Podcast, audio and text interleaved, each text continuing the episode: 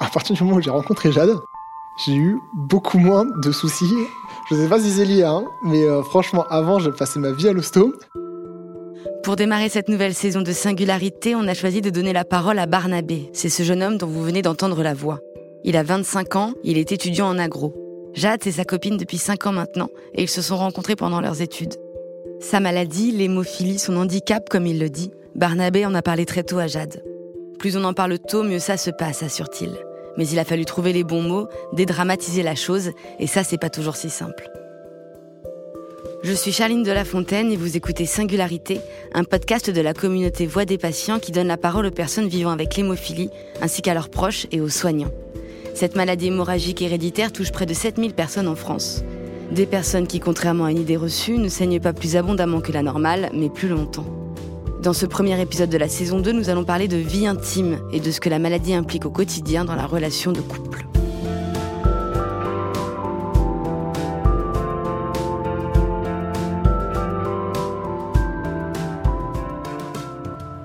Jade et Barnabé m'ont donné rendez-vous à Paris chez les parents de ce dernier qui, pour plus d'intimité, ont libéré les lieux. On s'assoit autour de la grande table du salon qui accueille habituellement les déjeuners de famille et on parle longtemps, plus longtemps que prévu même. Le temps pour mes deux interlocuteurs de se replonger dans leurs souvenirs et puis de se mettre à l'aise aussi parce que c'est pas toujours évident de dévoiler sa vie intime à une inconnue. Alors euh, bah voilà, donc il y a quelques années en école, donc j'ai rencontré euh, Jade. Donc c'était il y a cinq ans, presque 5 ans, en octobre, c'est ça On peut dire ça ouais. Oui, oui, c'est ça. et euh, donc euh, voilà, on s'est rencontrés en début de deuxième année. Donc euh, Jade venait d'arriver, du coup. Moi, je suis arrivée à partir de la deuxième année. Et du coup, on était dans la même promotion. Et est-ce que tu te doutes que Barnabé a une maladie quand tu le rencontres? Ah non, non, pas du tout. Non, non, non, c'est impossible, je pense, de s'en douter sans, sans le savoir. Non, non. Moi, je l'ai su à partir du moment où il me l'a dit c'est quand on a commencé à se fréquenter. Alors, je sais plus exactement comment c'est venu dans la conversation.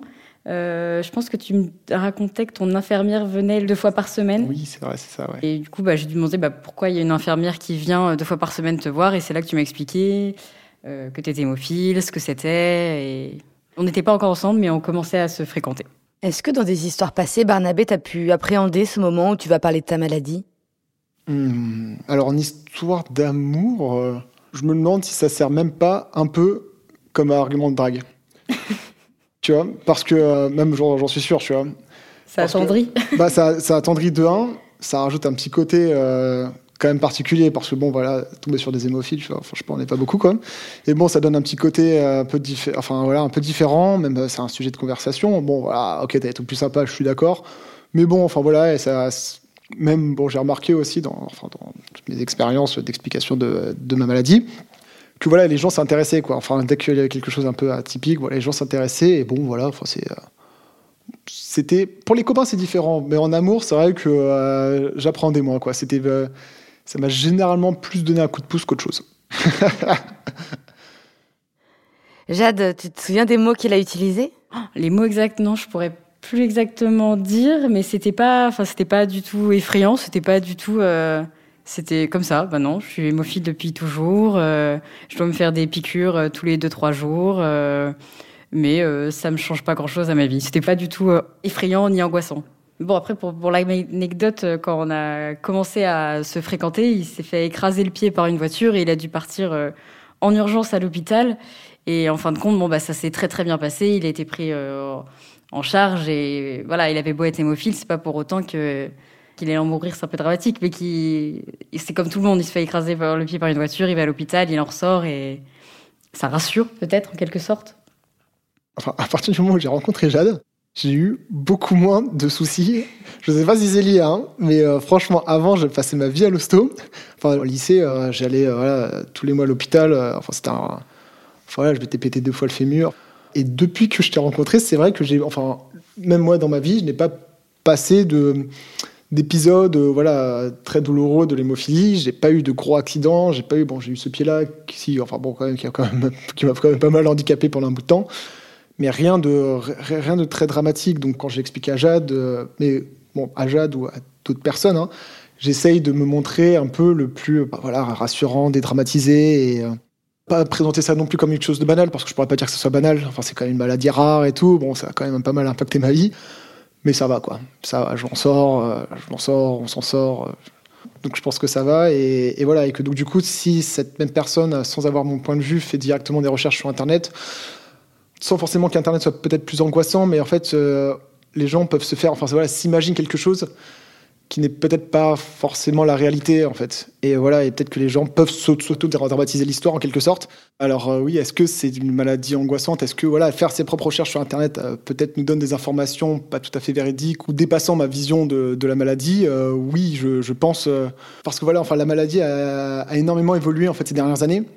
Et, et c'est ça, et que l'hémophile d'il y a 40 ans, l'hémophile d'aujourd'hui et l'hémophile de demain, c'est trois maladies totalement différentes. Et moi, j'ai la chance, en quelque sorte, d'être l'hémophile d'aujourd'hui.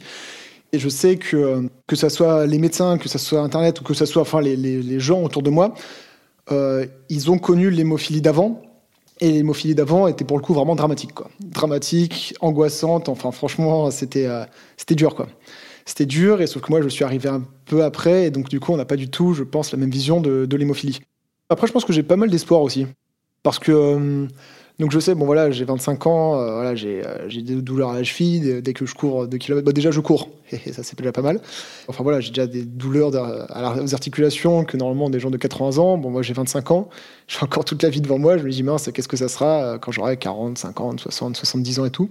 Mais bon, je fais confiance à la science et c'est vrai que j'y, pense pas trop. Enfin, voilà, j'espère. Enfin, pour moi, en fait, non, même, j'en suis sûr. Quoi, dans ma tête, c'est ça ira quoi. Ça ira et que euh, voilà quoi et qu'aujourd'hui ça va et que demain ça, ira aussi. Et non, je, suis très optimiste en fait, très très optimiste dans, dans mon futur. Et euh, voilà que ça soit pour moi. Après, on parle aussi d'hérédité, euh, mes enfants, petits enfants et tout. Enfin voilà, je vois l'évolution de l'hémophilie et ça ira de mieux en mieux. Ça ira de mieux en mieux et donc du coup, bon déjà en plus ça sera pas mes enfants directs, ça sera mes petits enfants. En fait, mes, mes filles, enfin si un jour j'ai des filles, seront porteuses de l'hémophilie c'est sûr. Enfin voilà, c'est inévitable, c'est comme ça que ça arrivera. Et donc en fait, euh, leurs enfants, donc les enfants de mes filles, euh, auront une chance sur deux d'être hémophiles pour les garçons ou euh, d'être porteuses pour les filles. Car voilà, deux chromosomes X, un porteur, l'autre pas porteur, elles en donneront un des deux, ça fait une chance sur deux. C'est du très long terme parce que bon, c'est mes petits enfants potentiellement. Enfin donc ma fille et ma potentielle fille et mes potentiels petits enfants. Donc bon, ça fait quand même pas mal de potentiel et voilà, ça me paraît très lointain, donc j'y pense pas forcément. Et je pense que d'ici là, euh, quand on voit l'évolution euh, des traitements de la maladie euh, ces 60 dernières années, espérons que ça aille dans le même sens les 60 prochaines et qu'ils aient une vie encore plus normale que la mienne, qui est pas normale, mais tout à fait vivable. Je suis très heureux.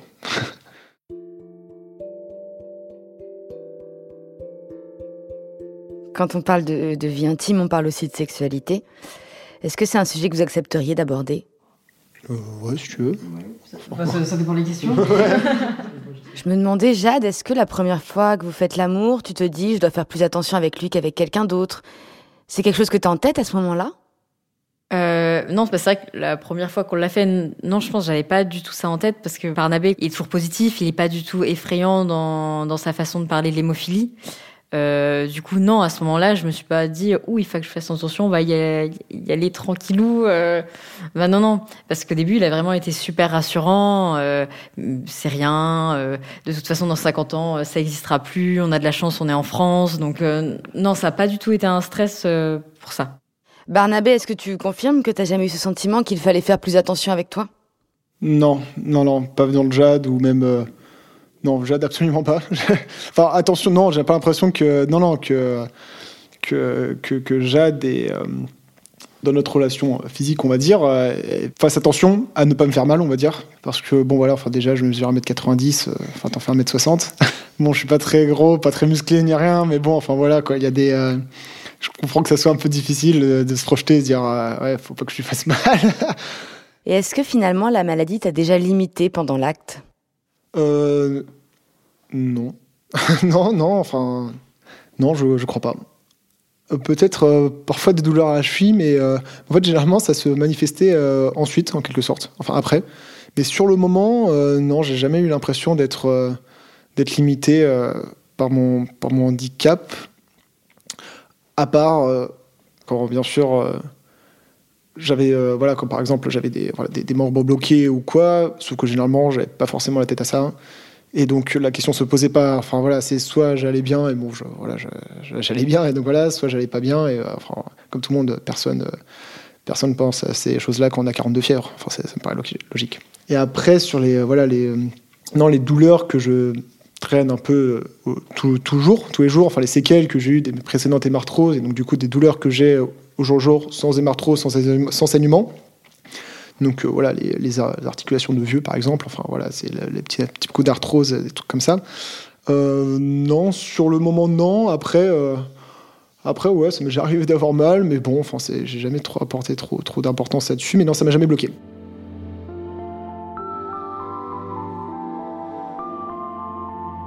Une hémarthrose, en fait, c'est un saignement dans les articulations et qui en fait euh, bloque euh, l'articulation. Donc ces, saignements ne, s'arrêtent pas et en fait euh, au fil du temps, donc ça dure généralement un, deux ou trois jours, le temps que qu'il y ait l'épanchement, donc le saignement dans l'articulation et ensuite que le, le, corps absorbe ce sang. Ça dure trois jours à peu près dans le meilleur des cas et en fait pendant ce temps-là l'articulation est complètement bloquée, c'est très douloureux. Donc c'est un peu la manifestation principale euh, de l'hémophilie. Euh, donc c'est ça, c'est euh, l'hémarthrose. La localisation de ces hémarthroses, pour moi, c'est surtout dans les membres donc, inférieurs, donc cheville et hanche principalement, ensuite genoux dans une moindre mesure. C'est vrai que quand Barnabé me dit qu'il a balle, il me demande souvent des massages. Bon, ça fait pas des miracles non plus, mais je pense que surtout ça détend peut-être en quelque sorte. moi, je, je, connais pas, j'ai jamais eu d'hémarthrose, donc je me rends pas compte de la douleur que ça fait. Mais c'est surtout au niveau des chevilles souvent qu'il me demande des massages, et particulièrement à la cheville où il a, il a eu pas mal de problèmes. Je lui tire, j'appuie sur certains points, et euh, bah, j'ai l'impression que ça fait du bien. Et oui, c'est vrai que du coup, euh, je le masse euh, plus, plus souvent aux chevilles, aux chevilles et aux pieds pour détendre et apaiser les hémarthroses. C'est aussi agréable, et non, non, ça soulage, ça soulage les douleurs. Jade, t'es aussi quelqu'un de très maternant euh, je sais pas, peut-être. Euh... Enfin, je pense que je fais attention, mais euh, sans le dire à Barnabé. Je vais, euh, je vais me retenir de, de lui dire euh, fais pas ci, fais pas ça, peut-être. je sais pas ce que t'en penses. Moi, je suis trop un peu maternante, mais, mais c'est cool, c'est cool, c'est cool. Après, pas uniquement avec l'hémophilie, quoi. Oui. Un peu tout le temps, quoi. Voilà, avec tout le monde avec tout le monde, euh, ouais, vas-y, on partage. mais, euh, mais non, non, ouais, ouais, euh, ouais, aussi un peu, quoi. Un peu, je pense pas être maternante parce que tu es hémophile. Non, c'est ça, c'est plus mon caractère qui est comme ça. C'est ça, ouais. Barnabé, pour terminer ce premier épisode, qu'est-ce qu'on peut te souhaiter ou vous souhaiter?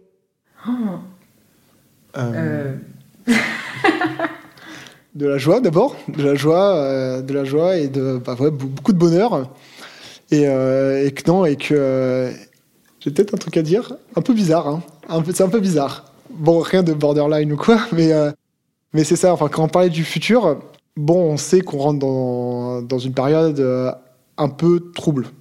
Un peu trouble, voilà, même actuellement, ces six derniers mois, ces quatre dernières années, entre voilà, le Covid, la guerre, enfin, voilà, la guerre qui est en Ukraine, le réchauffement climatique on sait quand même pas trop où on va.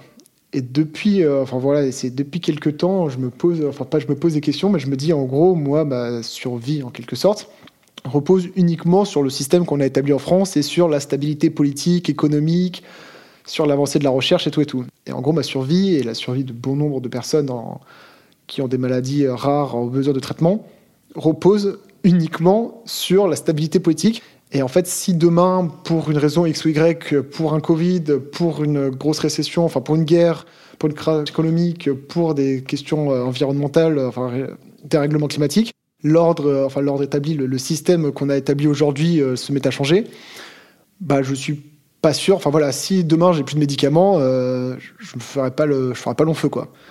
Et donc ça, j'y pensais pas avant et j'y pense depuis un peu le Covid et je me dis voilà quoi, j'en ai pris conscience donc à la limite, euh, si on peut nous souhaiter une bonne chose, une bonne chose pour la suite, c'est que, bah, c'est que l'avenir euh, pour nous et pour tout le monde, ça va en améliorant et que finalement euh, on arrive à trouver des solutions à tous les troubles qu'il y a aujourd'hui et que ça, ça ne va pas en s'aggravant.